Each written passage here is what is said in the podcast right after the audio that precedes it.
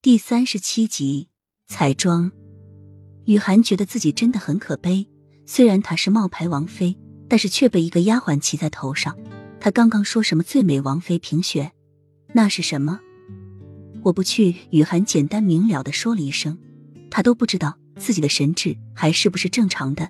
她都被折磨成这个样子了，还参加什么评选？王妃，这可是每年皇宫都要举行的，可由不得你去不去。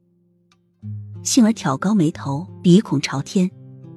雨涵空洞的眼眸望了一眼居高临下的杏儿，嘴角带着嘲讽的笑意。难怪他会把她放出来，原来是因为要她参加那个评选啊！看样子那个评选很重要啊！虚弱的想要从地上站起，挣扎了一下，在快要站起的那一刻，软弱的双脚却承受不住身体的重量，一个没站稳，重重的摔倒在地上。一旁的杏儿则是冷眼旁观，丝毫没有上前帮助的意思，反而很厌恶的想要离雨涵远点，害怕雨涵的身体弄脏了她。雨涵没有力气喊痛，对于丫鬟的漠视，雨涵只能用可悲这两个词。想到更多的，则是以她现在这个样子，根本没有力气去参加那个评选，就算去了，也一定会输。齐盛瑞这时让他参加那个评选，无疑就是想在皇宫当着那么多的文武百官羞辱他。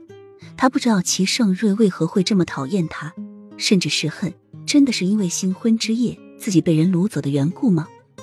雨涵不得而知，他只知道他逃不掉，死不掉，只能被齐盛瑞当成玩偶一般肆意折磨。喜儿很快就将粥送了过来，看见还在地上挣扎着要爬起来的雨涵，抿了抿。想要去搀扶王妃，但是偷偷的看了一下杏儿的神情，还是朝后退了退。他可得罪不起这个杏儿。